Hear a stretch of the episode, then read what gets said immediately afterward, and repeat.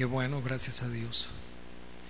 Pues bueno, en esta mañana tenemos la bendición de poder nuevamente acercarnos a la palabra de Dios para oír y para entender lo que Dios tiene que hablarnos hoy. Y con el objetivo, hermanos, siempre la palabra de Dios tiene un objetivo. Es que usted y yo estemos capacitados, que usted y yo sepamos. Podemos notar en los apóstoles eh, una constante, un constante deseo de que las iglesias, la iglesia en general y las iglesias en particular, las iglesias locales, sepan, sepan cómo se debe vivir la fe, sepan cuáles son las instrucciones de Dios para la iglesia. Así que es muy importante que usted y yo sepamos. Dios no quiere que usted sea ignorante, Dios quiere que usted conozca, Dios nos ha dado las herramientas, nos ha dado las armas para poder nosotros enfrentar esta vida para la gloria del Señor. Así que bueno, vamos a orar en esta tarde, vamos a continuar con nuestro estudio respecto a la adoración. Estamos desde hace algunas semanas atrás hablando sobre este tema tan importante, la adoración a Dios, y vamos a pedirle al Señor en esta mañana que su Santo Espíritu, ¿verdad?, hable a través de su siervo. Padre Celestial, oramos en esta mañana una vez más para que tu palabra, Señor, que ha de ser compartida en esta mañana, traspase los corazones Creemos que tu palabra es poderosa, es suficiente en sí misma, es inerrante e infalible. Y bendito Dios penetra hasta lo más profundo de nuestros pensamientos, en el alma, hasta el mismo cuerpo, hasta los tuétanos, Señor, y discierne, separa las intenciones y los pensamientos del corazón. En esta mañana te rogamos que esa palabra poderosa penetre, Señor, y que cada uno de nosotros en adoración pueda estar atento, pueda permanecer alerta, pueda permanecer despierto a cada palabra que vamos a estudiar en esta mañana, que vamos a traer, Señor, a tu pueblo. Te lo suplicamos en el nombre de Jesús. Amén y amén. Muy bien, pues bueno, yo quisiera hacer un breve repaso antes de poder dar inicio con el tema de hoy. Hoy yo quiero hablar un poco acerca de la esencia de la adoración. ¿Qué es la adoración? Hemos hablado ya sobre algunas definiciones breves de qué es la adoración y hemos aprendido que Dios regula su adoración, que Dios no nos ha dejado a los seres humanos eh, la libertad para poder determinar cómo debemos adorar a Dios. Ciertamente, algunas cosas en esta congregación van a ir cambiando de acuerdo a la forma que vamos viendo bíblicamente. Eso es lo que se llama reforma. Hermanos, una reforma es un cambio. Y no es un cambio solamente porque queramos hacer un cambio, es un cambio porque vemos que la Biblia demanda ese cambio. Amén. La semana pasada el pastor MacDiel nos hablaba acerca del protocolo, ¿se acuerdan? El protocolo de la adoración. Y así como en, en la tierra no podemos nosotros llegar ante una persona de gobierno, una persona importante, sin seguir un lineamiento, sin buscar seguir, ¿verdad?, la forma establecida. En el caso, ¿verdad?, de un presidente, de un rey, hay un protocolo a seguir. Y necesitamos en la tierra, humanamente hablando, cuando nos acercamos a un personaje de esa envergadura, seguir un protocolo. Yo creo que ninguna persona puede presentarse ante un juez en el tribunal sin seguir un orden. Hay procesos, hay procedimientos aún en lo legal para que una persona se pueda acercar a un juez y presentar su causa. En México el juicio es escrito y tú no puedes llegar con el juez de manera verbal, así como que por abajo del agua, a menos que sea tu compadre, ¿verdad? Pero normalmente hay un procedimiento que seguir, hay que realizar los escritos, hay que llevarlos a los juzgados y hay que esperar que el juez conteste. Es muy raro que una persona tenga, un abogado tenga contacto directo con el juez. Todo es a través de escritos. Estoy hablando de procedimientos humanos para situaciones humanas.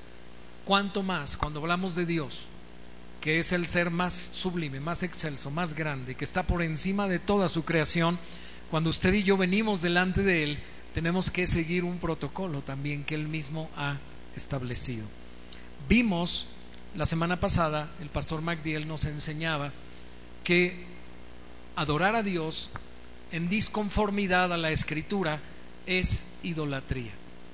Voy a repetir esto.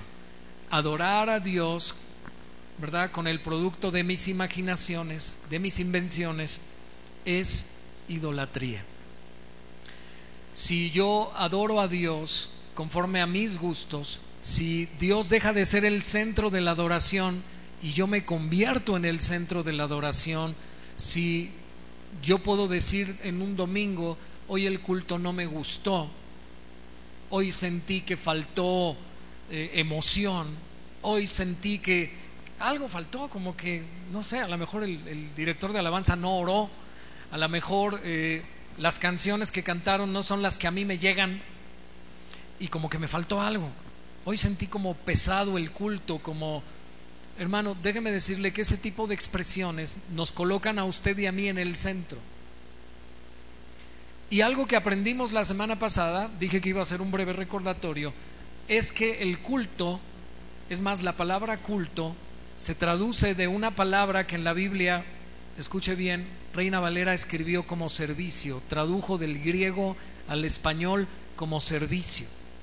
Y esa palabra servicio tiene otros significados, no solo servicio. Y cuando es en contexto de la adoración a Dios, cuando la iglesia se reúne para adorar, también se pudiera traducir como culto. En Colosenses capítulo 2, Pablo está exhortando a la iglesia de Colosenses porque es una iglesia que se ha sometido a preceptos y mandamientos de hombres. Y dice que en, duro trato del cuerpo y en culto voluntario. Es decir, esa iglesia de Colosas se había vuelto una iglesia que se había puesto disciplinas muy estrictas en cuanto a la forma de vivir, se volvieron ascetas. ¿Qué es una asceta? No estoy hablando de una letra Z, ¿eh? del ascetismo. El ascetismo es una filosofía de vida que enseña que hay que privarse de todas las cosas que producen placer. De ahí tenemos como resultado la vida monástica que surgió en la Edad Media. Personas que pensaban que iban a vivir en mayor santidad si se apartaban totalmente de las cosas del mundo. Incluso tenemos un ejemplo muy claro en la Biblia, en el libro de los Hebreos. El libro de los Hebreos es dirigido a una comunidad que totalmente se apartó de la sociedad. Una comunidad que quiso vivir aislada de las tentaciones del mundo para no pecar contra Dios. Le llamaron los ebionitas a esa comunidad a quien fue dirigida la carta de los hebreos. Escuche bien, hay un peligro muy grande, hermanos, en tratar de imponernos a nuestra vida culto voluntario. Esa palabra culto voluntario quiere decir culto inventado. Es decir, culto que Dios no pidió, sino culto que yo inventé.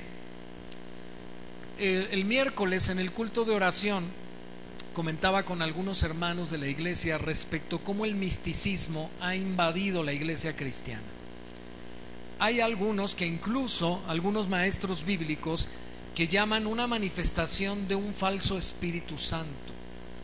Un espíritu no, no santo que se disfraza del Espíritu Santo y produce ciertas manifestaciones dentro del culto cuando los creyentes se reúnen que no son conforme a la escritura.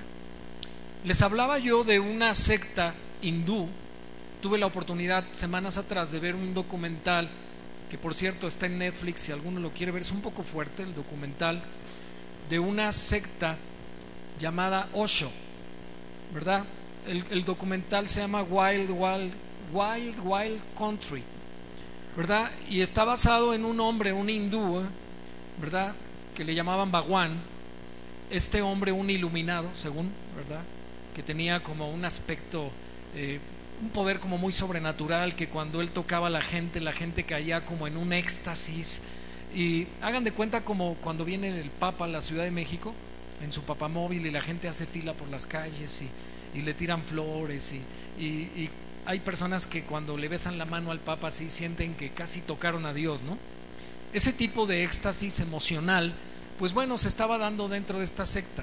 Esta secta decide construir una ciudad, hermanos, en la ciudad de en Portland, en un pequeño pueblo que se llama Antílope, construyen una ciudad, una ciudad utópica.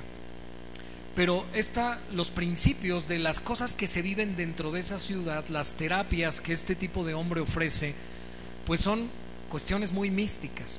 La gente entra como en trances, empiezan a hacer ciertos movimientos que en, la India le llaman kundulini.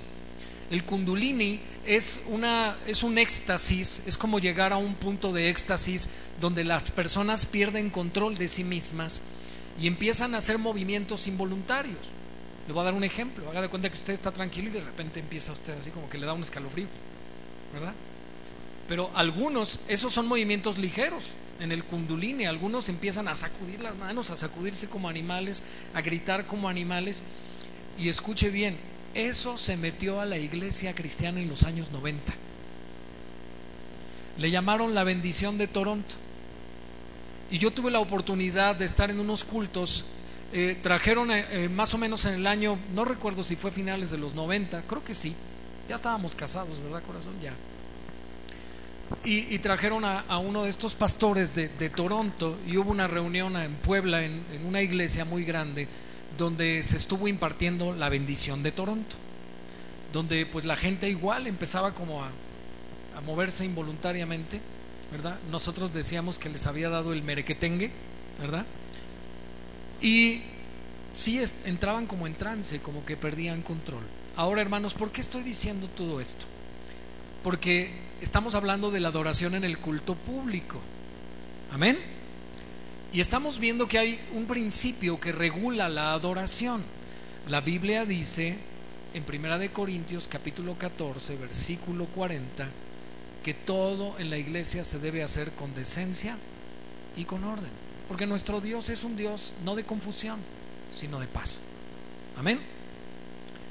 Y déjeme decirle, ¿verdad? Hablando de estas situaciones de la confusión y, de que Dios no es un Dios de confusión, en esta iglesia, en Impactando a las Naciones, los pastores hemos, hemos tomado la decisión de no hacer nada que la Biblia no promueva y de no permitir en esta iglesia nada que no sea respaldado por la Escritura. Si usted viene un día a mí y me dice, pastor, fíjese que yo tuve un sueño, fíjese que yo tuve una visión, fíjese que yo oí una voz, yo le voy a decir, dígame capítulo y versículo. Y si usted no me dice capítulo y versículo, hermano, y si yo no encuentro un respaldo en la Biblia, en la escritura, que es la, la palabra profética más segura, como dice el apóstol Pedro, ¿sabe qué voy a hacer? Voy a como dice Tesalonicenses 5:23, voy a retener lo bueno.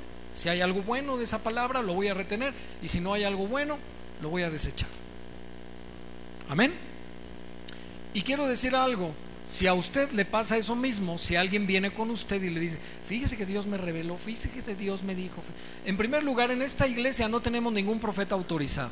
De una vez lo aclaro, Aquí yo no podría decir, aquí hay un profeta que nosotros como pastores de esta iglesia reconozcamos y le estemos dando luz verde para profetizarle a la gente. Amén.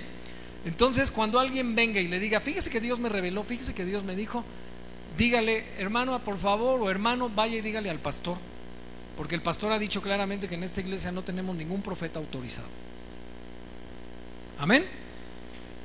Porque bueno, en, ocasiones, cuando vamos con algún pequeño en la fe, con una persona que no tiene mucho conocimiento de la escritura, y vienen y le dicen, Dios me reveló y Dios me dijo y bla, bla, bla, bla, bla, ¿verdad? Y no hay una base escritural y tampoco hay un reconocimiento en la iglesia de que tal persona tiene un cargo tal de profeta, esa persona nueva se puede espantar. Y eso muchas veces se puede usar para una manipulación. Entonces yo quiero pedirle y hago este paréntesis breve para decir, en esta iglesia no tenemos profetas reconocidos. Aquí la palabra profética que se expone es la Biblia. Escuche bien, cuando los pastores estamos predicando, estamos profetizando. Y estamos profetizando la Biblia, la palabra más segura. Amén. Así que quitémonos de misticismos que nos llevan a un riesgo de desviarnos de las escrituras. Tenemos la palabra más segura. Dios nos dice así es.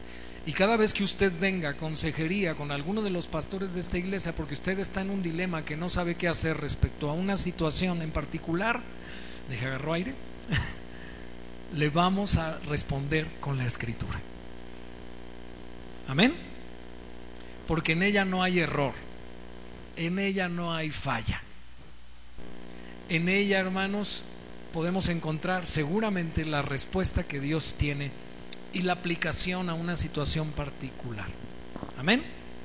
Así que bueno, después de haber hecho este breve repaso, donde hemos visto cómo Dios ha regulado su adoración y es importante que nosotros, para concluir lo que el pastor MacDill comenzó a enseñar la semana pasada, él habló de dos puntos que voy a citar nada más, no los voy a desarrollar nuevamente. El texto base que el pastor MacDill expuso la semana pasada fue Hebreos 11, 12, 28, que dice, así que recibiendo nosotros un reino inconmovible, tengamos gratitud y mediante ella sirvamos a Dios, agradándole con temor y reverencia, porque nuestro Dios es fuego consumidor. Y el primer punto que él compartió es el contexto de Hebreos, de qué está hablando el contexto, y nos habló de una comparación entre el antiguo pacto y el nuevo pacto. Cómo Dios se manifestó en el antiguo pacto Israel, en el Sinaí, en el monte Sinaí les dio la ley, y fue una experiencia extremecedora para todos los que la vivieron. Tanto que el mismo Moisés, un hombre cercano a Dios, un mediador, porque sabe, el antiguo pacto tuvo un mediador, y no fue Cristo precisamente, fue Moisés. Porque el pueblo le dijo a Moisés, no nos hable Dios directamente, que te hable a ti. Y luego tú nos dices a nosotros, porque tenemos miedo y estamos espantados. Moisés mismo dijo, yo estoy espantado y temblando cuando vio la gloria de Dios en el monte Sinaí. Y el autor de Hebreos, ¿verdad? Toma el contraste de ese evento en el Antiguo Testamento y nos dice qué es lo que pasa ahora cuando usted y yo nos reunimos a adorar a Dios en el culto público, todo lo que sucede, todo lo que sucede en el ámbito espiritual. Hermano, ¿usted recuerda quién está presente en el culto cuando usted y yo nos reunimos a adorar a Dios? A ver, ¿quién está presente? Bueno, está Dios, por supuesto, Dios, el juez de todos. ¿Quién más está? Está Jesucristo. ¿Quién más está? El Espíritu Santo. ¿Quién más está? El Padre, sí, ya, ya hablamos de Dios el Padre. ¿Quién más está? Los ángeles. Amén. Los ángeles están aquí. ¿Quién más está? Los espíritus de los justos hechos perfectos. Ahí en Hebreos 12 está todo esto. Por eso dice la Biblia que nos debemos acercar con temor y reverencia. Porque aunque usted no lo ve, escuche bien, sus ojos y mis ojos naturales no pueden ver a Dios el Padre, no pueden ver a Jesucristo, no pueden ver a los ángeles. Hermano, usted ha leído algunos pasajes en el Antiguo Testamento cuando algún hombre tuvo la revelación de un ángel, que un ángel se le mostró y se dejó ver. ¿Cuál fue la reacción de esos hombres? ¿Recuerdan? ¿Tenían miedo o querían adorarle? Por ejemplo, cuando la mamá de Sansón y el papá de Sansón se encontraron con el ángel que les anunció su nacimiento, ellos quisieron ofrecerle sacrificio al ángel. Lo quisieron adorar. Recuerda el mismo Juan en el Apocalipsis, en el Nuevo Testamento, cuando él ve a un ángel y se quiere postrar ante él y Juan le dice, no, yo soy tu concierto a Dios. Así que los ángeles, hermanos, si Dios nos dejara ver un ángel, nosotros nos asombraríamos, diríamos, wow, ¿qué es esto? Pero no lo podemos ver. Porque nuestros ojos están velados a lo espiritual, porque andamos por fe y no por vista. Ahora, ¿usted puede creer que realmente todos esos personajes que son mencionados en Hebreos 12 están aquí hoy? ¿Y entonces por qué se está durmiendo? Si hay alguien dormido, despiértenlo. Dile, acuérdate que aquí está el Señor. Usted se estaría durmiendo si pudiera ver un ángel. No, hermano, usted estaría asombrado. Usted estaría, hermano, estupefacto. Si Dios le dejara ver, hermano, su gloria, solo la gloria de Dios en este lugar, usted estaría extasiado. Usted estaría tirado en el piso, porque esa fue la reacción. Esa fue la reacción de, los personajes bíblicos que tuvieron un encuentro con la gloria de Dios. Terminaron, ¿saben dónde? En el suelo. Así que vimos esta diferencia en el primer punto. En el segundo punto, él nos comentó que el texto dice con toda claridad que la adoración debe estar marcada por la reverencia, por el temor piadoso y el sobrecogimiento ante Dios. Eso ya se expuso la semana pasada y solamente voy a concluir con un último punto que el pastor ya no alcanzó a exponer. El tercer punto para los que toman notas. Existe una conexión entre lo que creemos acerca de Dios y nuestra adoración. Repito, existe una conexión entre lo que creemos acerca de Dios y nuestra adoración. Quiero decir esto en palabras más sencillas. Hermano, lo que usted conoce y sabe de Dios influye en la forma en que usted que adora. La forma que usted adora es respuesta al conocimiento que usted tiene de Dios el concepto que usted tiene de Dios se va a reflejar en qué? En su adoración. Amén. Nadie, escuche bien, traiciona su concepto de Dios porque va de la mano con su adoración. La, la, adoración que usted ofrece a Dios es un indicador del conocimiento que usted tiene de ese Dios a quien usted adora. Amén. Si tú crees que Dios es como tu par, si tú crees que Dios es igual a ti y que no importa lo que le ofrezcas, como Caín, ¿se acuerdan? Que empezamos hablando hace unos días de Caín, que le voy a llevar una frutita al Señor. Que no importa lo que ofrezcas ni cómo lo ofrezcas, así será tu adoración. Si tú ves que Dios es igual a ti, lo ves así como tu compadre, lo ves así como tu amigo, si lo ves como tu igual, como tu par, ¿verdad? Si no te importa cómo adorarlo, si no te importa lo que le vas a ofrecer, así será tu adoración. Nuevamente, y créanme hermanos, no voy a hacer este comentario porque yo esté buscando que usted esté, dé más dinero a la iglesia. No. Pero hermano, le voy a decir una cosa. Volví a revisar en esta semana, ¿verdad? Eh, le pedí a la, secretaria de la iglesia que me pasara el estado financiero de la iglesia de, los últimos meses, más o menos de agosto, septiembre, octubre, noviembre. Hace unos meses atrás yo hice una exhortación a la iglesia y les hablé que estábamos en números rojos, ¿se acuerdan? Económicamente. ¿Cuántos estuvieron aquí ese domingo? Y les animé. Y les comenté que algunos de quienes yo pensaba que eran personas que estaban comprometidas, ofrendando para el pueblo, para la causa de Cristo, para la iglesia del Señor, lo habían dejado de hacer por meses. Y inmediatamente, gracias a Dios, después de ese domingo hubo una respuesta. Pero espero que esa respuesta no fue emocional por la exhortación, porque unas semanas después otra vez las entradas de la iglesia volvieron a, a caer. Pero estoy diciendo esto, hermanos, porque en la medida que tú conoces a Dios y esta semana leyendo Malaquías, ¿cuántos leyeron Malaquías? ¿Sí? ¿Cuál es uno de los reproches que Dios le hace al pueblo de Israel? No, no le dice Dios, me traes lo cojo, el animal cojo, me traes el animal enfermo. A ver, llévale esa ofrenda a tu príncipe, a ver si él se agrada de tu ofrenda. Y Dios está disgustado con el pueblo de Israel porque ellos han menospreciado, han menospreciado las ofrendas, han menospreciado a Dios, llevándole lo, lo feo, lo que sobra. Hermano, ¿sabes que tu ofrenda es parte de tu adoración a Dios? Si tú, hermano, no eres capaz o, o, eres de los que metes la mano a la bolsa y estás buscando la moneda más chica, esta se siente de a 10, no, es mucho.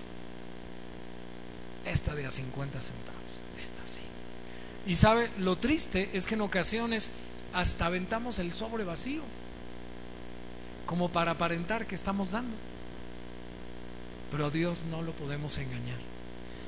Estoy diciendo esto, hermanos, porque en la práctica, la adoración, tu adoración, lo que tú le das a Dios, recuerda que la adoración tiene que ver con algo que ofrecemos, no con algo que recibimos. Usted no vino a recibir aquí, usted vino a dar. Si usted viene con esa mentalidad, no, yo voy al culto porque yo tengo, yo voy a recibir, hermano, usted vino con la mentalidad equivocada. Venimos a dar. Venimos a dar alabanza, venimos a dar adoración, venimos a dar gratitud, venimos a dar servicio a Dios, venimos a traer nuestras ofrendas al Señor. Voluntarias, sí, voluntarias, pero esa ofrenda voluntaria puede revelar qué lugar ocupa Dios en tu corazón. Y mire hermano, ocupando una comparación sencilla, cuando usted tiene aprecio por una persona, usted cuando le quiere regalar algo a esa persona, usted no le quiere dar cualquier regalito. Si esa persona usted la aprecia, si esa persona usted la ama, usted va a buscar darle de lo mejor que usted pueda dar. ¿Cierto? ¿Cierto o no? De esa misma manera, si nosotros amamos a Dios, entonces vamos a buscar darle a Dios. Y no solamente me refiero en, cuestión material, me estoy refiriendo de la mejor adoración, una, una adoración nacida de un corazón sincero, de un corazón lleno de gratitud. Así que hemos visto, hermanos, que nuestro conocimiento de Dios va a alimentar nuestra adoración. Si yo soy un, cristiano que nunca leo la Biblia, que no conozco los atributos de Dios, sabe, tristemente nos encontramos con personas cristianas eh, en las calles cuando salimos a evangelizar, que cuando les hablamos acerca del verdadero evangelio, porque Sabe, yo antes me conformaba cuando alguien, yo tocaba una puerta y me decía, somos cristianos. Ah, este, yo decía, ah, pues gracias a Dios, este, sí se congrega, sí, sí me, ah, pues persevere, Dios le bendiga. Y yo me seguía. Pero, ¿sabe? Ya no hago eso. Ahora cuando un cristiano sale, le pregunto, ¿y conoce el Evangelio? Sí, ¿qué es el Evangelio para usted? Y sabe, me doy cuenta que la mayoría no sabe qué es el Evangelio. Y son cristianos. Y entonces me quedo con ellos a compartirle el Evangelio a cristianos. ¿Sabe? Una de las misiones más importantes de la iglesia hoy en el siglo XXI es reevangelizar a los cristianos. Voy a repetir eso. Hay que reevangelizar a los cristianos. ¿Por qué? Porque no conocen el Evangelio. Y cuando les hacemos preguntas acerca del Evangelio y cuando les hablamos acerca del juicio de Dios, de la justicia de Dios, del pecado, de la condenación del infierno, algunos de ellos nos dicen, ay, pero Dios no castiga. Cristianos nos han dicho, no diga eso porque Dios no castiga. No diga eso porque, porque Dios es amor. No le diga a la gente que Dios es un juez airado. ¿Saben? Nos han llegado a decir, eso no es bíblico. Y yo me pregunto, ¿estos hermanos estarán leyendo la Biblia?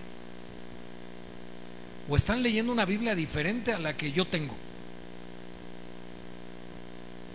A ver, hermano, voy a volver a hacer una pregunta. ¿Está usted leyendo la Biblia? Disciplinadamente, sistemáticamente. Usted ha logrado, con la ayuda del Señor, establecer un hábito, un hábito del estudio de la palabra de Dios. Porque si no lo hace, hermano, su adoración va a ser bien pobre. Porque yo le acabo de decir que su conocimiento de Dios va a alimentar su adoración. ¿Quiere ofrecer a Dios una adoración digna de Él? Conózcalo. Conozca a ese Dios al que usted está adorando. Y la mejor forma de conocer a ese Dios a quien usted y yo adoramos es viniendo a las escrituras para saber quién es ese Dios. Amén. El apóstol, autor de los Hebreos, nos enseña a adorar a Dios trayendo, nos enseña a adorar a Dios trayendo un mensaje del Antiguo Testamento.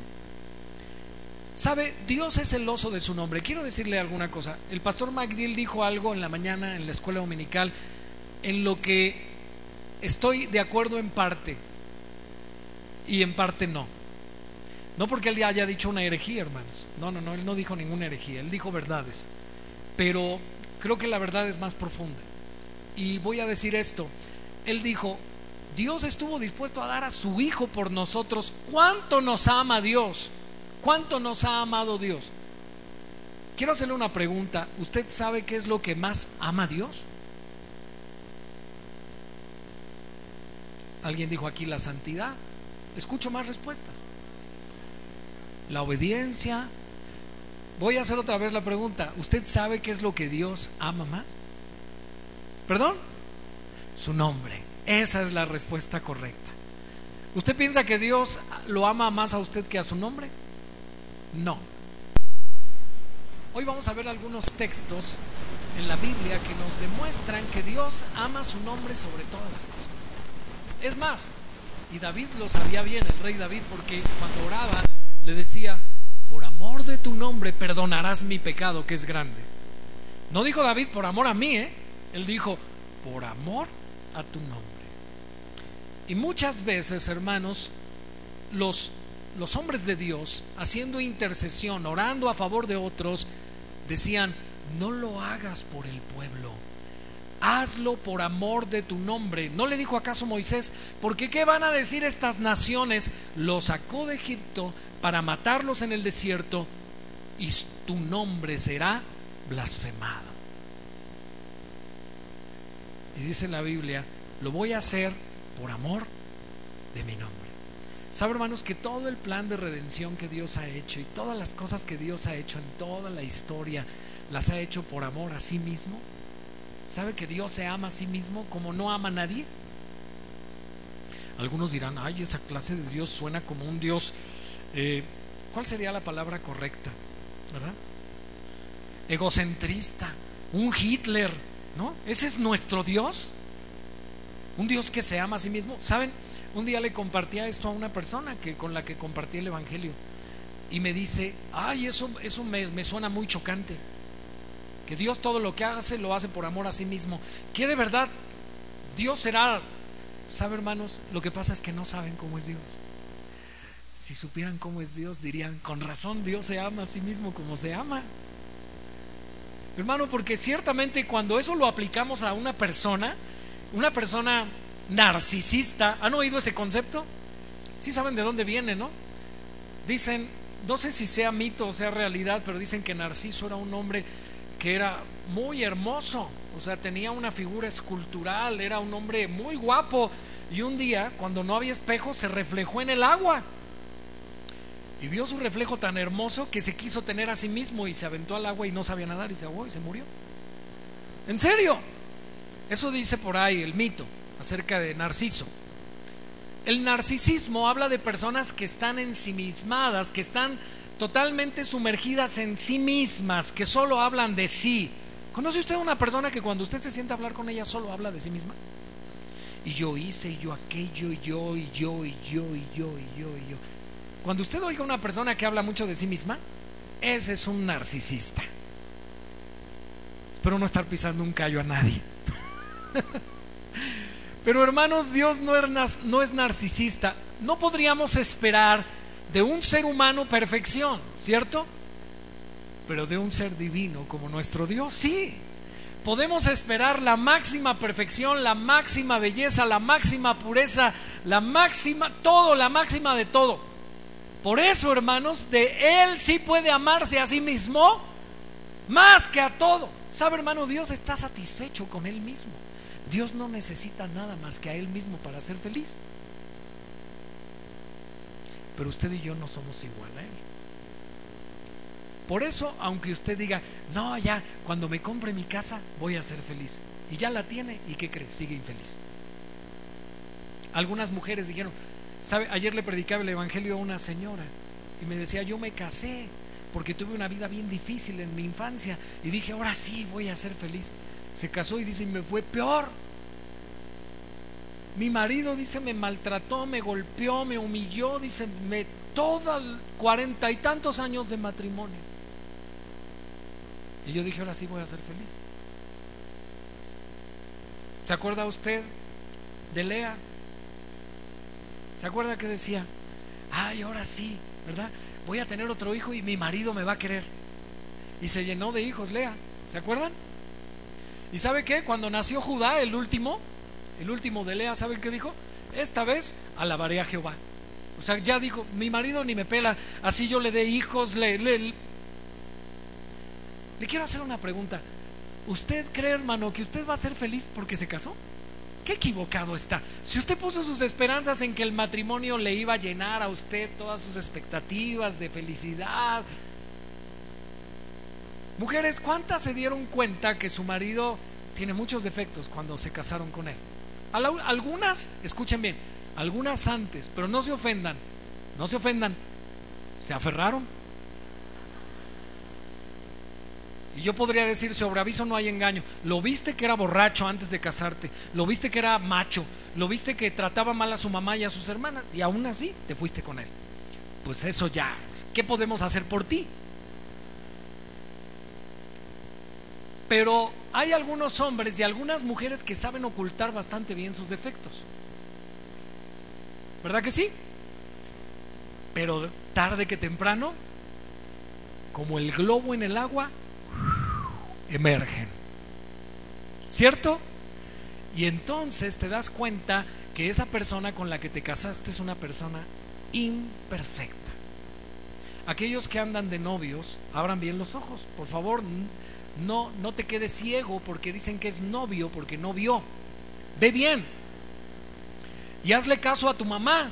Si tu mamá te dice, ese chico no te conviene, hija. Mira, mira cómo es, no trabaja. ¿Sabe? Y bueno, esto me está llevando obligadamente a hacer un paréntesis en la predicación. Sí, de verdad, hay veces que yo no quiero, pero lo tengo que hacer. Hay chicas aquí y chicos aquí que tienen una relación de noviazgo con un impío, con, una, con un joven o una joven no cristiana. Se creen más inteligentes que Dios. Yo digo, pobrecitos, de verdad, si no abren bien los ojos, si no toman una decisión de obediencia a Dios, y de decir, se va a convertir, Dios lo va a convertir. Mira, hermano, si no es sapo, ¿verdad? No creas que Dios te va a convertir el sapo en un príncipe o la, o, el, o la rana en una princesa. Dios dice, no te unas en yugo desigual. Si tú desobedeces, tú vas a sufrir. Y si no abriste bien los ojos para ver si la persona con la que te casaste, que decía ser cristiano, es cristiano, pues ya te amolaste. ¿Oyó bien? Sí, ya se amoló. Porque por no querer hacer un buen ejercicio de investigar con quién te ibas a casar, ahora Dios te dice que el matrimonio, también Malaquías Dios dice, Dios aborrece el divorcio. Y solo hay algunos salvoconductos bíblicos para el divorcio. Esta semana volví a estudiar una serie sobre el divorcio que por cierto estaría bastante bueno hacer como un seminario intensivo un día sobre qué, dice la Biblia del divorcio. Amén. Y de las nuevas nupcias. ¿Puede un cristiano divorciado volverse a casar? Sí, sí, sí puede. Sí, hay algunos salvoconductos bíblicos. Sí. Pero quizá usted ignora los textos que dicen que sí. Amén. Hay algunos cristianos ciertamente que se divorcian y no se pueden volver a casar porque hay una cláusula de disciplina ahí cuando no es por las causas correctas que una persona se divorcia. Por eso, hermanos, haciendo este paréntesis, Dios que es nuestro Dios perfecto, santo, Él sí es digno de suprema adoración. Y Él se ama a sí mismo y es feliz en sí mismo. Algunos piensan que Dios hizo la creación porque se sentía solo, porque decía, ay, me siento solo me recuerdo esa escena de la película de Happy Feet. ¿Cuántos vieron Happy Feet? Está el pingüino ahí cuando la, hembra va a buscar alimento y él está cuidando el huevo del pingüino y está cantando, me siento tan solo, me siento tan solo. Hermano, Dios no hizo la creación porque Él se sintiera solo. ¿Sabe? El Dios trino está perfectamente completo y gozoso y feliz, pleno en sí mismo. Y no hizo la creación porque necesitara quitarse el, aburrimiento celestial.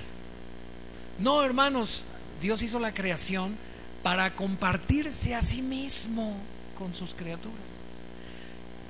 Él, sabe hermano, Él lo hizo a usted y hizo todo lo visible y aún lo invisible para que nosotros pudiéramos encontrar en Él verdadero deleite. que no vas a encontrar en tu esposo, en tu esposa, en tus hijos, en tu carrera, en tu posición económica, no vas a encontrar en eso nunca. Sí, te va a dar satisfacciones. ¿Verdad? Si tienes una esposa y la escogiste bien, gloria a Dios, ¿verdad? Si no hay tantos problemas en el matrimonio, no discutes tanto con tu esposa, llegan a buenos acuerdos, hay armonía, hay paz, gloria a Dios. Pero eso tampoco te hace pleno. ¿Cuántos viven un matrimonio como lo que acabo de mencionar?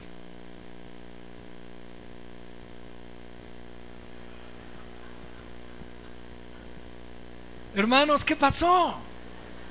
No dice la escritura en Efesios, amados varones, hombre, ama a tu mujer como Cristo a la iglesia.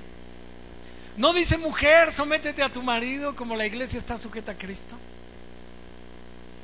No, no debería sencillamente esos dos principios bíblicos hacer que nuestros matrimonios fueran un pedacito de cielo aquí en la tierra. Y hay matrimonios que caminan algunos días muy bien, así en esa armonía, en esa paz, pero de repente algo pasa. ¿Verdad que sí? Algo, algo rompe esa armonía. ¿Y saben qué se llama? ¿Qué es ese algo? El pecado. El pecado. Así que hermanos, si tú crees que Dios es tu par, si tú crees que Dios es igual a ti, si tú crees que le puedes ofrecer ahí tus obras, tu animal enfermo, eh, las, las obras de tu dinero, tu Dios es de este tamañito.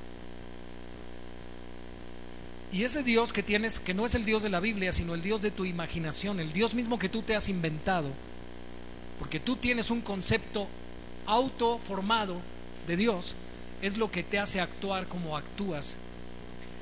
¿Por qué, ¿Por qué será que Dios en el culto, pudiendo fulminar, hermano, dejando caer un rayo, como el de Santa Cruz hace unos días que mató a un beisbolista? ¿Sí supieron de esa situación?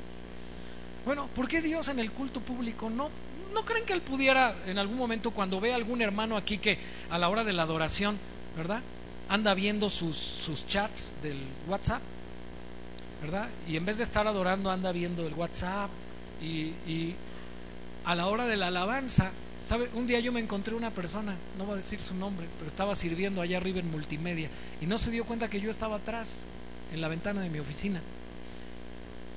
Y estaba la prédica y ella viendo ahí vestidos en el Face. No vinieron, ¿verdad? Bueno, no vino hoy, creo. Escuche bien, eso es una falta de reverencia. Estamos aprendiendo que debemos acercarnos a Dios con temor y reverencia. En este momento usted debe estar aquí con todos sus sentidos. Y usted me podría decir ahorita amén, pero usted está pensando, ¿qué voy a comer? Porque como que ya hace hambre. ¿Le ha pasado, hermanos, que de repente su mente lo desvía, lo saca y de repente usted, ah, caray, se me olvidó que estaba yo en el culto, ya estaba yo pensando en otra cosa. Eso es falta de reverencia, eso es falta de temor. Hace ratito yo mencioné que todo lo que Dios hace lo ama, lo hace, perdón, por amor de su nombre. Él es celoso de su nombre, es celoso de su gloria, Él ama más su nombre que a todas las cosas. Dios ama más que todas las cosas su reputación y su gloria. ¿Cuántas veces tú y yo hemos manchado la reputación de Dios? ¿Alguna vez alguien te descubrió que eras cristiano, no porque tú predicaste el Evangelio a esa persona, sino porque descubrió tu Biblia en tu escritorio del trabajo? O porque, no sé, a lo mejor estabas oyendo en tu MP3 o MP4 alguna alabanza pero nunca supo que eras cristiano porque tú se lo dijiste, sino porque accidentalmente llegó a tu escritorio en la oficina y vio que estabas oyendo una alabanza y te preguntó, ¿eres cristiano? Bueno, no sé si te lo preguntó en ese tono o te lo preguntó en este tono, ¿eres cristiano? Porque, bueno, hay una gran diferencia en, el tono de la pregunta, ¿verdad? Creo que el primero es así como sí de sorpresa, pero bueno, no, tan malo. El segundo es así como diciendo, ¿tú? No puede ser.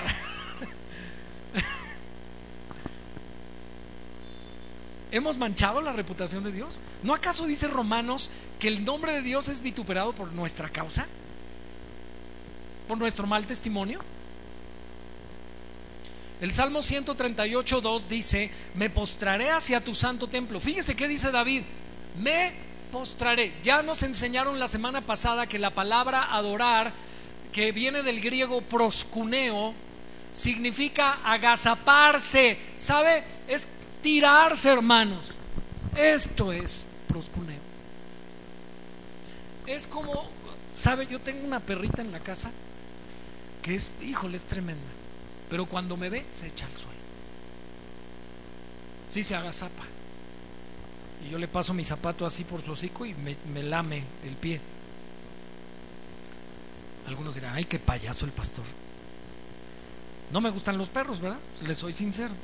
Yo le dije a mis hijos, ¿quieren perro? En el puro patio. No entran a la casa, en el patio. Los animales son para el patio, las personas para la casa. Entonces, los perros en el patio. Hasta la Biblia dice que los perros no entrarán, están afuera. ¿Verdad? Estoy sacando el versículo de contexto.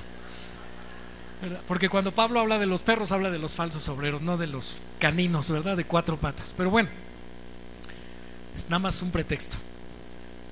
Pero hermanos, yo veo como esa perrita, que es bien tremenda y hace de las suyas, cuando me ve yo nada más le, ¿eh, ¿qué pasó? Mm.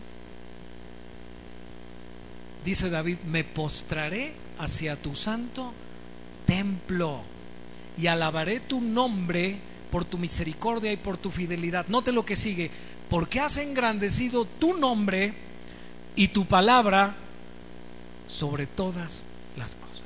Ay, pero es que Dios me dijo la palabra sobre todas las cosas. ¿Notó usted, hermano? Si Dios le dijo algo, la palabra está por encima de eso que usted dice que Dios le dijo. Y se lo estoy mostrando con la Biblia. Has engrandecido tu nombre y tu palabra sobre todas las cosas. Primera de Corintios 11, 29. En cuanto al contexto de la cena del Señor, el que come y bebe indignamente sin discernir. ¿Sabe, hermanos? Una de las peores cosas que podemos hacer usted y yo como cristianos es venir al culto para Dios y no discernir. ¿A qué venimos? No entender cuál es la finalidad de estar aquí, cuál es el objetivo de estar aquí. Si yo no entiendo, entonces hermanos, voy a hacer algo totalmente diferente de lo que Dios espera que yo haga. Sin discernir el cuerpo del Señor, ¿qué dice Pablo?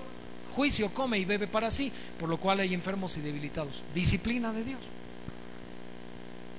¿Sabe, hermanos? Es posible no, no quiero generalizar, pero es posible que algunos de los que están aquí presentes estén viviendo circunstancias de disciplina del Señor sobre sus vidas por falta de discernimiento. Por tomar con ligereza la cena del Señor, por ejemplo, que es parte de nuestro culto de adoración. Tomar con ligereza la cena. Ay, sí, el pan otra vez. Ah, el jugo. Ya, ya se acabó el ritual semanal. Sin discernir. ¿Qué dice Pablo? Inspirado por el Espíritu, juicio estás comiendo. Y Dios te va a disciplinar. ¿Para qué? Para que te arrepientas. Bendita disciplina. ¿Cuántos pueden decir bendita disciplina? ¿Seguro? ¿Sabe, hermanos? Dios tiene que permitir la disciplina para que usted y yo nos volvamos a Él. ¿No acaso lo hemos estado viendo repetidamente en los profetas del Antiguo Testamento, los profetas menores? Vuélvanse a mí, vuélvanse a mí. Y no se volvieron. Ah, bueno, entonces les voy a mandar a los enemigos que los disciplinen, que los castiguen, que los humillen. Y entonces van a alzar sus ojos a mí nuevamente. ¿Alguien está pasando por un proceso de disciplina al Señor? No diga amén, pero sí es probable que está habiendo falta de discernimiento en tu vida, que no le estás dando el peso a las cosas de Dios que merecen, que no le estás dando el valor que requieren. Hermano, congregarnos es un mandato de Dios. Hermano, no es una sugerencia. Hebreos 10:25 no dice, y bueno, si ustedes tienen ganas el domingo, este día es día del Señor. Y debemos darle ese peso. Ay, pero es que flojera, es el único día es día del Señor, no es tu día. Si tú eres un verdadero creyente y ¿Crees que la palabra de Dios es tu autoridad, es tu libro de texto a seguir? La escritura dice que este es el día del Señor. Así que este día no te comprometas a nada, porque es el día del Señor. No es tu día. Tú búscate otro día para ti, tienes, tienes otros en la semana. Este específicamente, yo sé que todos los días son del Señor y todos los días debemos vivir para la gloria de Dios, pero en especial este primer día de la semana debe estar dedicado al Señor. Y si tuviésemos culto en la tarde, ay, es que en la tarde, cuando tuvimos culto en la tarde, no venía la misma cantidad que venía en la mañana de personas. Sinceramente, ¿cuántos recuerdan cuando teníamos culto en la tarde, unos años atrás? ¿Cuántos de ustedes asistían regularmente al culto en la tarde? Poquitos, miren, vean las manos, poquitos. ¿Y los demás qué? hay un salmo que habla del día de reposo, de cómo se celebraba el día de reposo, y dice, recibe la ofrenda de la mañana y de la tarde. ¿Sabe que el día de reposo para los judíos es lo que para nosotros los cristianos es el domingo?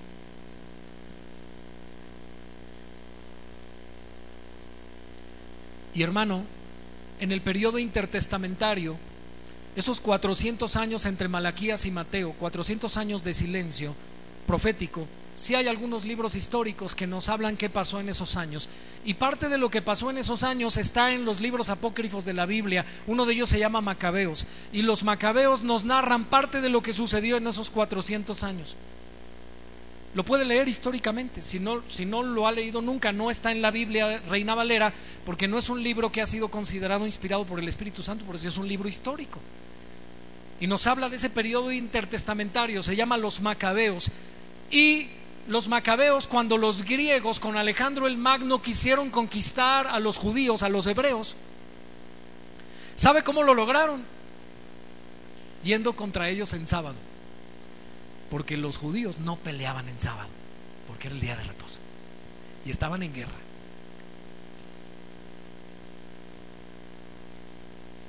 Y decían los griegos, vamos contra ellos el sábado, porque el sábado no se defienden el sábado no van a usar la espada.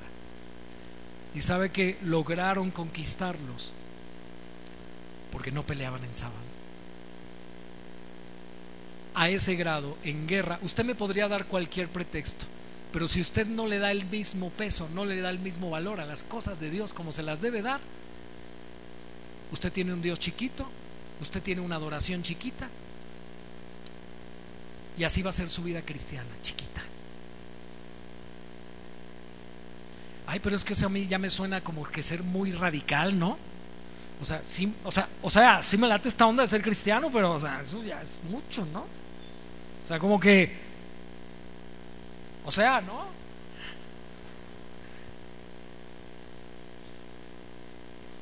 Como que eso ya es demasiado, ¿no? O sea, yo puedo vivir de lunes a sábado como yo quiera y, y el domingo entonces como Dios quiere. No, tengo que vivir todos los días como Dios quiere, pero Dios quiere que yo le dé peso a las cosas. Diga, darle peso, darle valor. Pregúntale al que está a tu lado, ¿le estás dando valor? ¿Le estás dando peso a las cosas de Dios? Ahora, no le tienes que contestar la pregunta. Tú responde esa pregunta. Esa pregunta es para ti. ¿Tú lo estás haciendo? ¿Realmente te importan las cosas de Dios? ¿Realmente las aprecias? ¿Las valoras? ¿O te son fastidiosas? ¿Te son cansadas? Si hubo alguien en esta mañana que cuando sonó el despertador dijo, ay, qué fastidio, tengo que pararme, tengo que ir a la iglesia, tengo que bañarme, tengo que... Ah, está bien, ahí voy. ¿Sabe que esa fue la lucha que Jesús tuvo con los religiosos de su tiempo?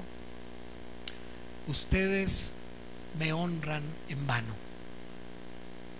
Ese fue el mismo problema de Malaquías. Dios les dice formalidades externas, pero nada de corazón. Usted podría estar aquí ¿eh? y hasta haberse bañado y oler bien y haberse puesto sus mejores garras para venir a adorar a Dios pero su corazón cómo está? ¿Está en la mejor actitud? ¿Su corazón está ofreciendo la mejor adoración? ¿O usted está diciendo, a ver a qué hora ya termina este cuate porque ya me quiero ir?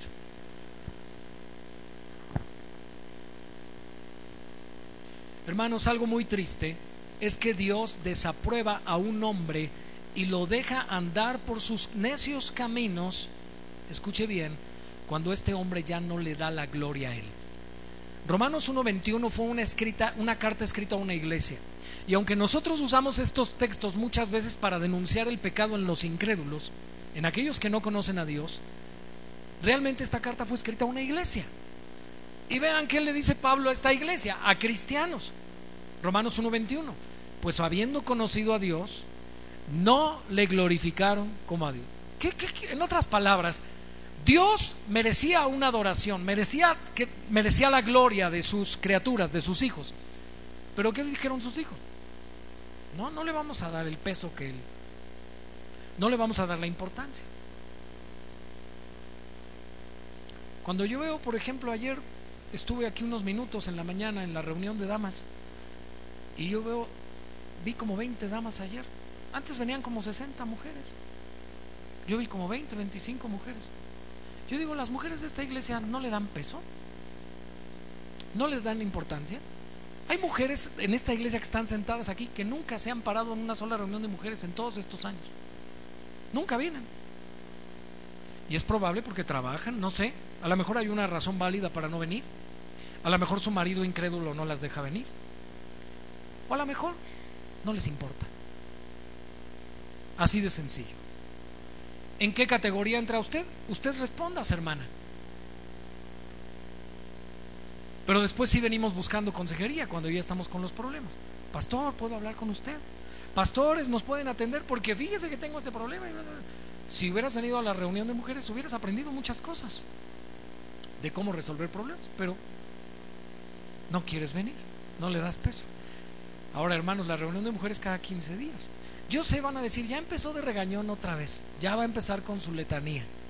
El pastor David, el más regañón de los tres.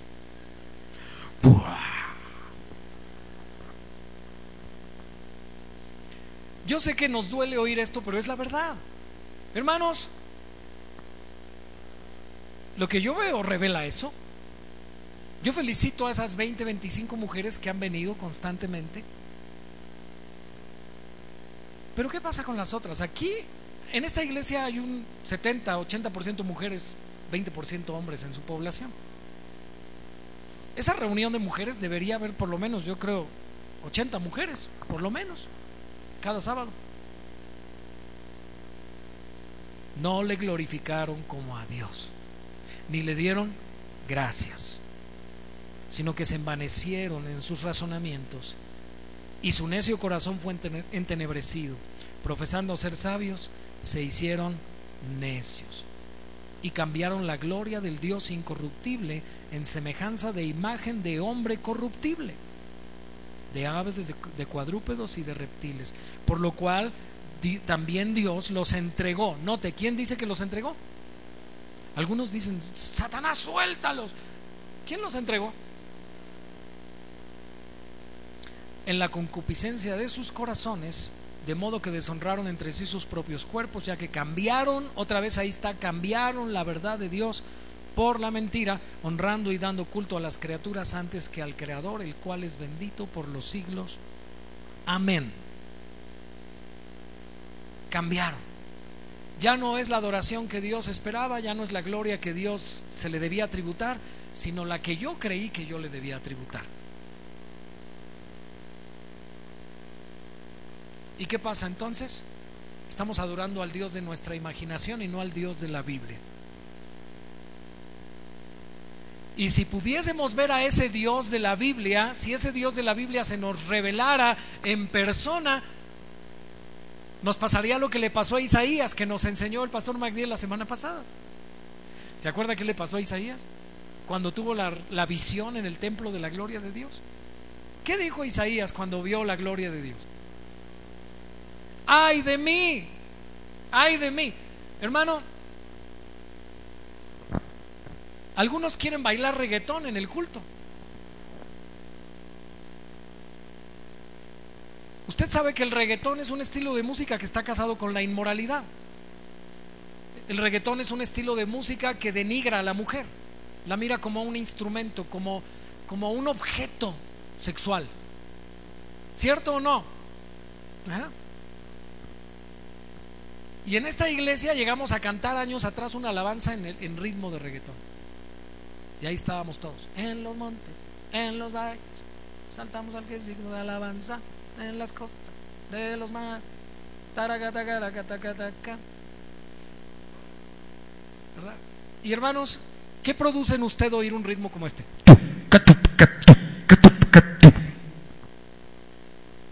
¿Qué le produce, hermano? ¿No le dan ganas de mover el pie? Y a algunos les dan ganas de mover más cosas que el pie. Mover todo el esqueleto. ¿Cierto? ¿Sabe por qué hacíamos eso? Porque ignorábamos al Dios al que estábamos adorando. Porque lo veíamos como si ese Dios fuera Daddy Yankee. ¿Ah? Viendo a Dios así, trayéndole lo profano. Más adelante, en los próximos domingos, vamos a hablar de la música en la adoración. Yo sé que algunos están inquietos por llegar ahí, sean pacientes. sean pacientes, vamos a llegar en su momento a la música en la adoración. Pero ¿cree usted que la Biblia marca una línea para separar lo santo de lo profano? ¿O le deberíamos traer a Dios también de lo profano, de lo pop? Una alabanza pop. ¿Sabe lo que significa la abreviatura pop? Popular. ¿Será que Dios merece lo popular? ¿Le debemos dar a Dios lo popular? ¿O le debemos dar a Dios algo que es digno de su nombre? ¿Sabe? Muchas personas probablemente no aguanten este cambio en la iglesia, esta reforma en la adoración. Algunos van a decir, ay, creo que la... ¿Sabe? Algunos no han aguantado la reforma en la oración. Hubo hermanos que se fueron de esta iglesia porque estaban más o menos convencidos de la doctrina de la oración, porque ya se quitaron todas esas cosas de la oración de yo declaro, yo decreto, y yo ordeno, y yo ligo, yato y amordazo. ¿Verdad? Sí, porque ciertamente tiempo atrás nosotros orábamos así, ¿verdad? Y yo declaro y, yo reclamo y, y, o sea, note otra vez, ¿eh? ¿Quién es el jefe aquí? ¿Quién manda? ¿Dios o yo en ese tipo de oración? Yo ordeno y le ordeno al diablo. Y ya no oramos así en esta iglesia desde hace mucho. Y un día que vinieron unos pastores, padres de unos exmiembros de esta congregación, que son de esas iglesias todavía donde hacen todo eso y ponen a Dios como su chacho, ¿verdad? Como su chacha. Este, les dijeron en el culto de no, sabes que esta iglesia está muerta, está muerta esta Y algunos así ven esta iglesia. Esta iglesia está muerta. ¿Sabe qué? No está muerta. Esta iglesia no es perfecta, ciertamente. Y hay muchas cosas aquí que probablemente están mal en la vida de las personas, de algunos que están aquí. Y no hay ni un perfecto aquí, ni el que está hablando. Escuche bien. Pero esta iglesia quiere hacer las cosas bíblicamente. Y si a usted no le gusta, busque otro lado. Y se lo digo en amor. De verdad, busque si usted quiere emociones, si usted quiere sensaciones, y usted quiere experiencias y misticismo, se lo digo con todo respeto, vaya y busque una iglesia así, porque no va a encontrar eso aquí. Aquí nos vamos a centrar en la escritura. Amén. Porque el culto aquí se lo vamos a venir a dar a Dios, no a usted. Así que, hermanos, yo sé que esto suena fuerte y quizá hermanos, ahora que dejemos de, danzar, porque de repente danzábamos, ¿verdad? Todavía teniendo confusión si la danza es de Dios, si debemos danzar en el culto público, si debemos gritar con júbilo. Se nos hablaba la semana pasada de que el gozo es una doctrina que se eleva por encima de otras y, muchas veces se pensó que el gozo en la iglesia era lo que realmente era el distintivo que marcaba que la presencia de Dios estuvo aquí. Pero déjeme decirle, hermanos, que es cierto, Dios no está en contra del gozo. Y no quiero decir que vamos a convertir el culto en un funeral. que usted va a venir de negro y va a estar con cara larga y lengua larga, falda larga. No, hermano. Simplemente vamos a ver que hay temor y reverencia, pero que hay un gozo también.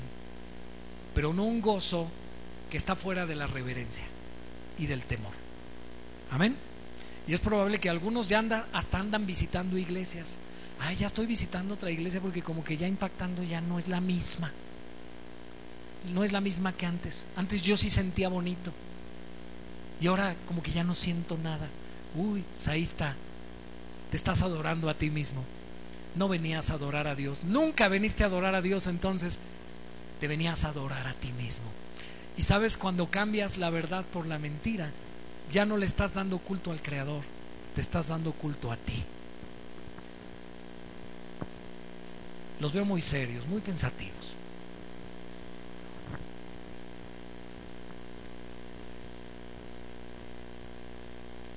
Hermanos, pensemos, ¿podemos acercarnos a Dios sin arrepentimiento? ¿Sin temor reverente? ¿Sin un corazón contrito y humillado? ¿No dice la Biblia que estas virtudes de carácter, que son obra del Espíritu Santo en el corazón de un hombre y de una mujer, son las que hacen que Dios venga? ¿No dice la Biblia que Dios está cercano a los humildes? Que Dios está cercano a los contritos de corazón, a los humildes de espíritu. Venir al culto con un espíritu soberbio, de que, ay, ya me ganaron mi lugar, ay, está muy fuerte la música, ay, los, el estacionamiento, salir, estar peleando. Me decía mi esposa, esta semana fue un congreso y me decía mi esposa que estaban, no hicieron fila, dice en el orden, nos dijeron no hagan fila, ahorita van a abrir las puertas y se juntó mucha gente. Y ya había gente, estaba toda la gente esperando que abrieran las puertas del auditorio. Pero pues los hermanitos que no les falta, ¿verdad? Eso no es espiritualidad, es falta de educación. Eh, se empiezan a meter entre la gente y empujan porque y se paran hasta mero enfrente de la puerta. Sin importarles los demás falta de consideración, falta de educación. Yo sé que esas cosas pueden pasar aquí también. Falta de consideración, un hermano que deja su carro hasta el final y se pone a platicar y cotorrear y los que quieren salir, pues no pueden salir porque el hermano está en el cotorreo. Y le dicen, hermano, mueva su carro y se enoja de que le digan que mueva su carro. Por favor, hermanos, eso es educación. Pero venimos con esa actitud a la iglesia. Estamos peleando con nuestra propia familia en el tiempo de la alabanza. Por cuestiones, hermanos, que son de verdad irrelevantes. ¿Ustedes creen que Dios se agrada de una adoración así? Venir, pensemos de verdad, hermanos, por favor, ¿es acaso esa actitud la que Dios le agrada de su pueblo? En este contexto, la adoración a Dios ¿Cuánto te debe gustar? Pregunto. ¿O el culto de Dios debe realizarse pensando en que a ti te agrade? Muchos pensarán que servían a Dios cuando se servían a sí mismos. En la adoración, hermanos, con esto concluyo. Hay gozo, agradecimiento, esperanza, fortaleza. Se involucran nuestras emociones. Sentimos el amor de Dios. Pero todo eso tiene que ser matizado por un temor reverente. Sabe, hermanos, como músico, a mí me ha costado trabajo entender estas verdades, porque me gusta la música. Y me gusta la música bien hecha. Pero hemos tomado nosotros la decisión, aquí en la iglesia, de que ningún músico brille, porque le venimos a dar gloria a Dios. Entonces decidimos quitar los solos musicales, porque me acuerdo para principios de los años 2000. Esto nunca se había visto en la historia del cristianismo y menos en la adoración. Empezó a haber solos en la música, en las grabaciones. Y ahora que el bajista alabe a Dios con el bajo, ¿verdad? Y todos en vez de estar alabando a Dios, el bajista. Y, todos así viviendo al bajista. ¿Cuál alabanza a Dios? Toda la gloria se la estaba llevando el bajista. Y ahora un solo de batería. No me volví loco, hermanos. Así suena un solo de batería. ¿Verdad? Y todos, este, sí, aleluya, aleluya, sí. ¿Cuál aleluya? Estamos alabando al baterista. Y el guitarrista. Dijimos, se acabaron los solos musicales. Distraen. La música es un vehículo, no es el fin en sí mismo. ¿Sabe? Hay un nuevo Dios en la iglesia que se metió en estos últimos años en la iglesia cristiana. ¿Sabe cómo se llama? Música. Mucha gente ya no viene a adorar a Dios. Y yo por eso le hacía una pregunta hace unas semanas atrás. ¿Qué pasaría si un día hiciéramos la experiencia de hacer un culto sin instrumentos musicales? ¿Qué, qué, qué pasaría? Algunos sí dirían, ay, ya no va a haber música en impactando. No estoy diciendo eso. Pero si la música es lo que te hace adorar, entonces no estás adorando. Porque la adoración que le ofrecemos a Dios es en espíritu y en verdad y no necesita elementos externos. Sí podemos usar algunos vehículos que nos ayuden a adorar, pero no son en sí la adoración, son vehículos. Hoy las iglesias han hecho de la adoración, hermanos, un espectáculo. ¿Sabe? Hay iglesias que han invertido millones de pesos en el equipo de instrumentos de audio, de luces, humo. A la hora del culto, humo. Así como si estuviéramos yendo a un concierto, no sé, de Luis Miguel. No más falta que el hermano diga, ya no se me desmayen. De la unción, ¿no? se ríe el pastor Arsenio.